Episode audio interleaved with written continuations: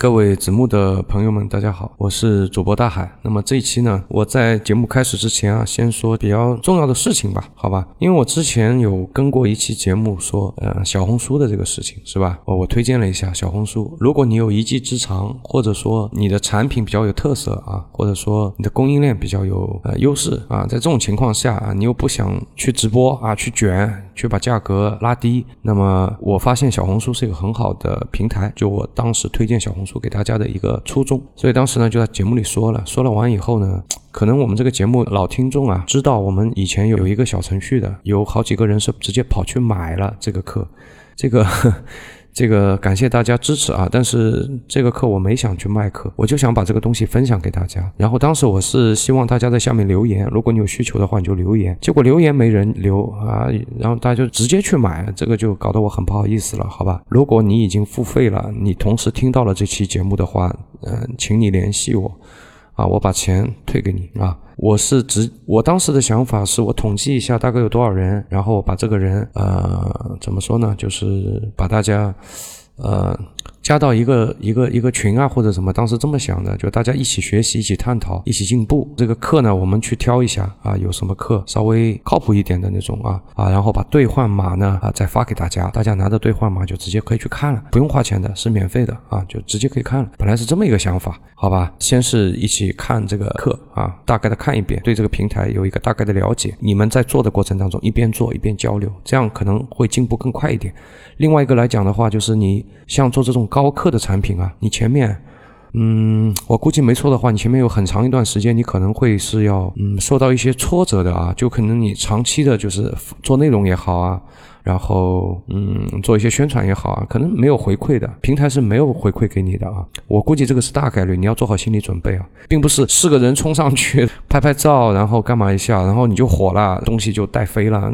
这个童话故事，人品爆棚，祖坟冒青烟啊，这个小概率事件。所以你应该做好大概率事件的一个心理准备，就你可能很长时间在那里独乐乐啊，做一个孤独的行者。所以这个过程是很难熬的。我在想过，这个过程应该是很难熬的。所以我建议呢。如果你们想要去尝试一下做的啊，嗯，也可以吧。几个人相互之间加一下微信啊，或干嘛的，大家相互鼓励鼓励，对吧？这样可能能走得更远一点，好吧？嗯，就这么一个想法。那么，首先你们要联系到我啊，你们可以私信我，可以在西马这个平台上私信我啊，我把那个获取方式告诉你们，好吧？如果还不会西马私信的人，等一下我看一看啊。我是有私信过其他主播的，但是一下子我也说不出来怎么私信。哦，我看了一下，就是在那个我的里面上面有一个小信封啊，你点开这个小信封，在消息中心的这个右边有一个小加号，你点这个小加号，就是发起聊天。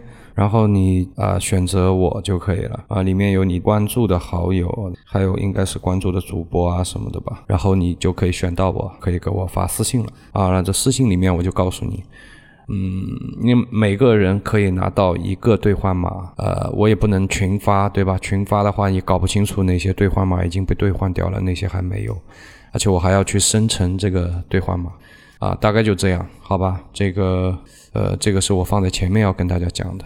呃，如果你联系到我，我也把这个课的兑换码发给你以后呢，这个时候你可能就要开始去学习这个平台了，对吧？就它的一些玩法。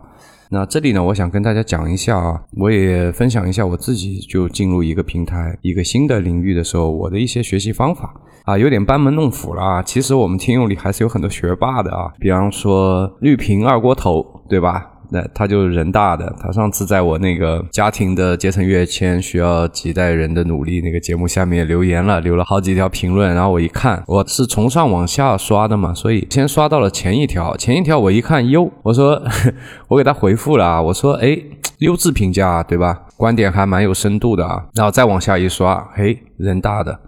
啊，所以说有点班门弄斧啊，但是在电商的这个领域啊，我觉得这么多年了，反正我都是用这个方法来做的，抛砖引玉吧，也跟大家分享一下啊。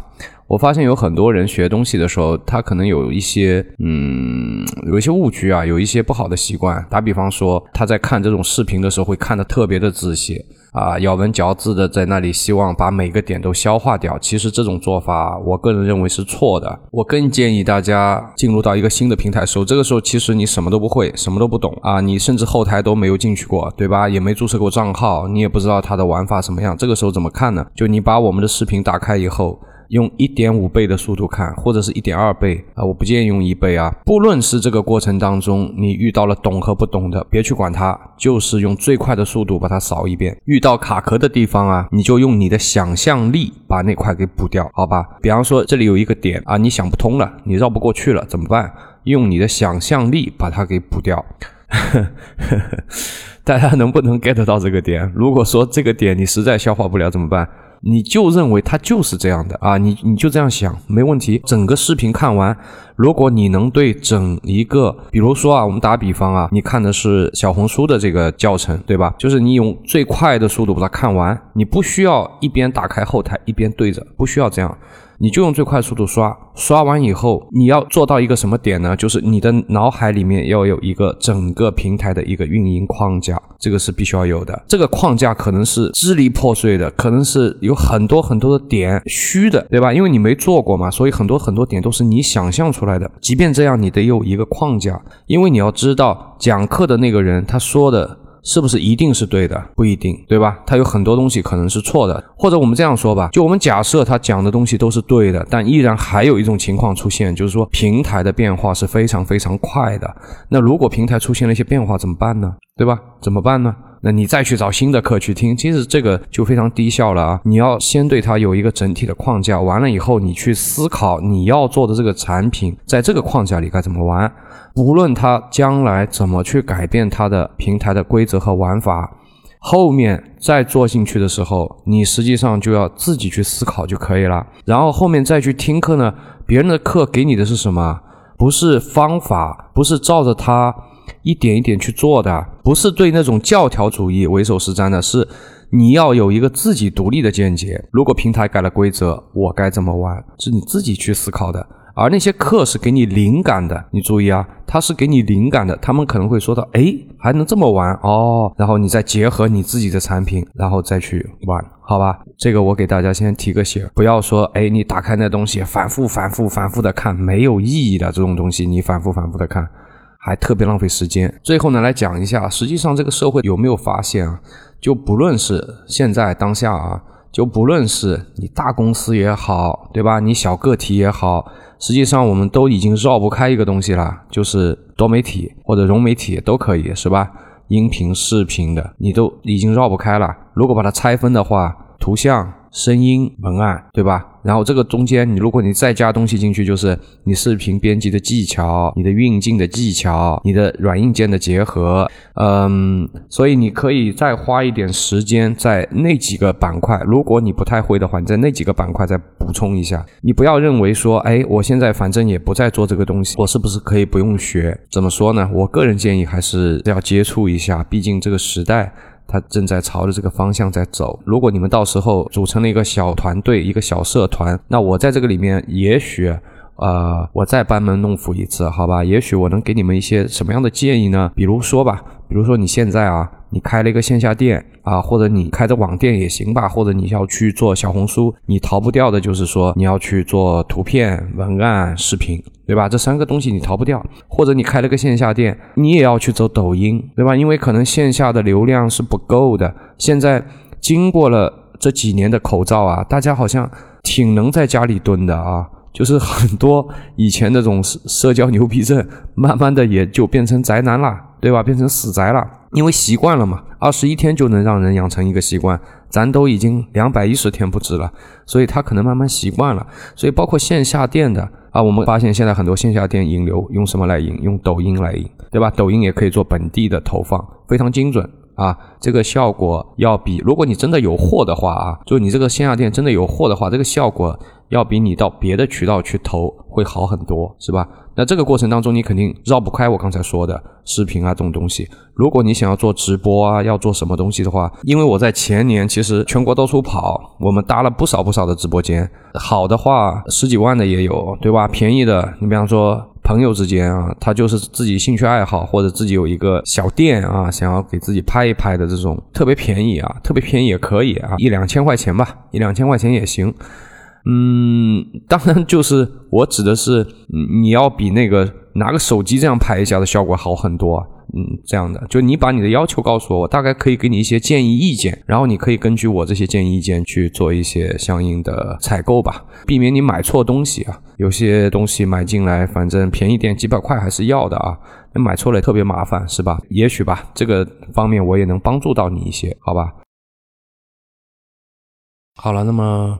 这个节目的前半段我们已经讲完了。前半段呢，如果你有这方面需求啊，你也希望去学到相关的课程的话呢，你可以私信我，好吧？我把相关的课程发给你。那么节目的后半段呢，是我对老听友，咱们都很多年了，我跟老听友聊的一些东西。那么上一期节目发了以后呢，还有个老朋友，他给我微信上发了很长很长的一段文字，我都看完了，挺不容易的。就家里面几个人吧，发生了一些不太好的事情。实话实说，我当时看你的这些文字的时候，我整个人就心跳很快，当时心跳非常快。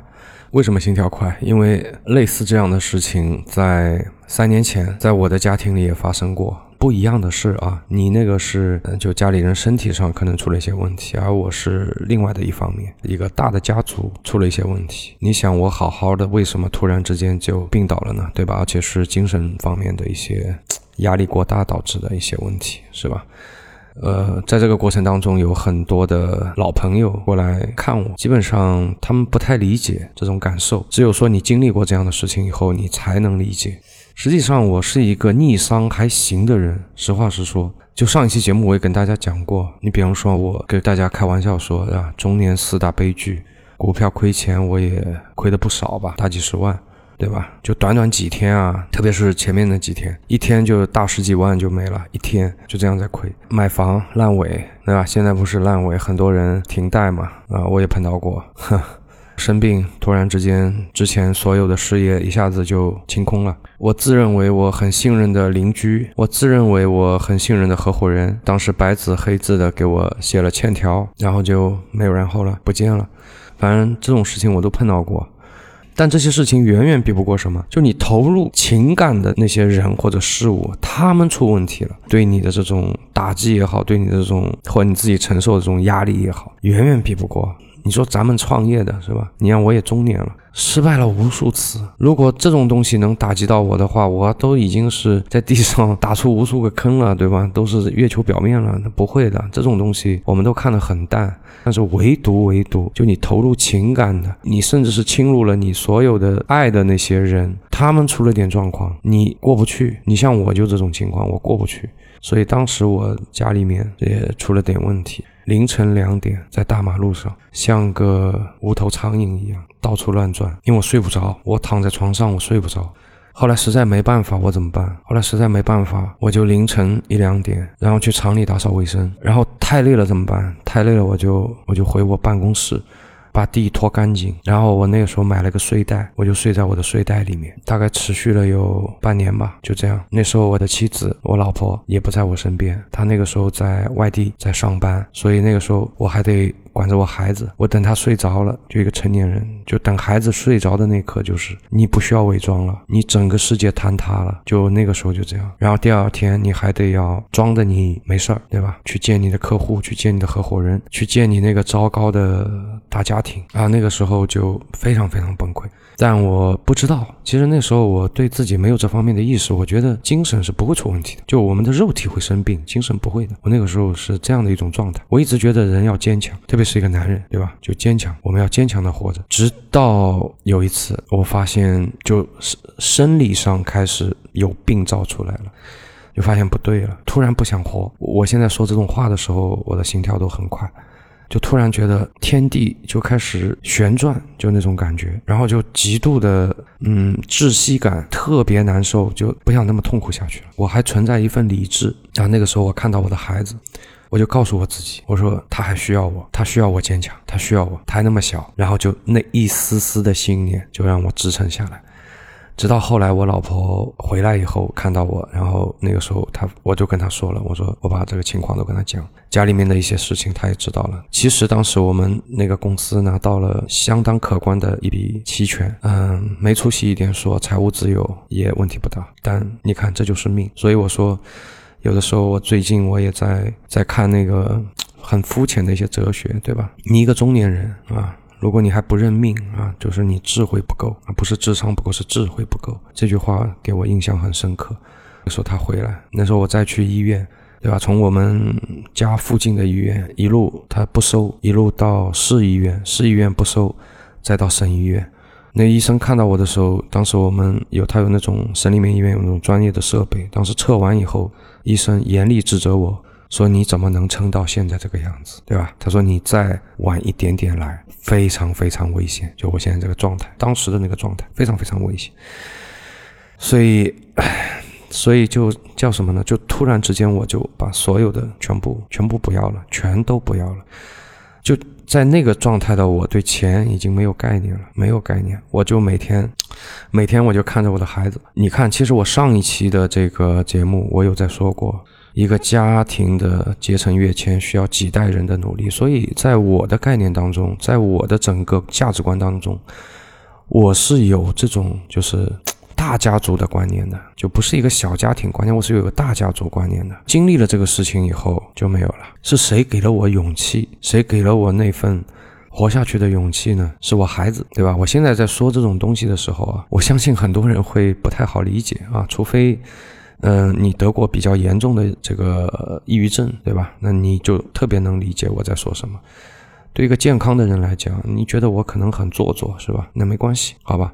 我只是去把我以前就三年前发生的这些事情说一遍。我不是说给所有人听，我只是说给，比如说你现在也有很大的压力，比如说，嗯，对，就是你给我发了很长很长的一段文字的这位听友，我不报你名字了。我只是说给你们听啊，就我们需要一股信念，这股信念会支撑着我们勇敢的活下去。哪怕说我我走到最后，因为我前面有个大家族的观念，但是走到最后，我发现我变成了一个孤独行者。我感觉我所有的之前的构建的这种价值观都在坍塌。我觉得我之前付出的那么多情感，这些所有的这这些东西全部在坍塌的时候，就我我又感觉到我无能为力。直到把自己拖入到病得很严重，在这一瞬间，我当时我就觉醒过来，我说不行不行，我不能再这样了，我不能再这样了，我如果改变不了。这个大的家庭的话，我不能把自己也拖下泥潭。因为那个时候，我跟我孩子一起吃饭，他坐在桌子的对面。我每次看到他，我一边吃，我一边就就会就会流泪。为什么会流泪？因为那个时候，你但凡是得过抑郁症的人，你会有一种幻觉一样的东西，就你会觉得你不能陪伴他了，他以后怎么办？然后没想到这个时候就特别难受，特别难受，可能他也不太不太不太好理解啊。对，就这种感觉。所以那个时候我就不断不断的告诉自己，大海你不能这样，大海你不能这样，他还需要你。我在很早很早以前我就知道，在英国一个一个很古老的一个建筑，威斯敏斯特教堂的旁边啊，树立了一块墓碑啊。这个墓碑我相信很多人都知道，但是那个墓碑上的那段话，我那个时候是一遍又一遍的在重复它。那这个话，我今天这个墓碑上的那些个字，我今天在这个节目里再说一遍。我说给那些现在还在低谷的，或者说你由于外部的一些环境，由于各种的不顺，你现在也处于一个低谷期啊，你也觉得很无助的时候，对吧？那么其实这段话给了我无比的力量。那么这段话我在这个节目里给大家读一下啊。当我年轻的时候，我想改变这个世界；当我成熟以后，我发现我不能改变这个世界。我将目光缩短一些，决定只改变我的国家。当我进入暮年以后。我发现我也不能改变我的国家，我最后的愿望仅仅是改变一下我的家庭，但是这也不可能。当我现在躺在床上行将就木时，我突然意识到，如果一开始我仅仅去改变我自己，然后我可能改变我的家庭，在家人的帮助和鼓励下，我可能为国家做一些事，然后谁知道呢？我甚至可以改变这个世界。对，其实我后来发现，有的时候我们思考问题的路径啊，你只要改变一下，你就会豁然开朗。前面这个节目里我说过一句话：宏观是我们要去承受的。微观才是我们能够改变的，应该是查理芒格说的还是谁说的，是吧？威斯敏斯特教堂旁边的这个墓志铭啊，他说的是不是差不多的意思呢？就是当我对我的处境、对我的身边的我不能左右的因素、对其他的一切我无能为力的时候，你不应该放弃，因为你还可以改变你自己。所以当时我就不断的告诉我自己，我还能改变我自己，我还能改变我自己，一次又一次的重复。然后 就很神奇，有的时候精神的力量就是这样，很神奇，然后最后就走出来了。这些话呢，我是跟嗯那位老听友说的。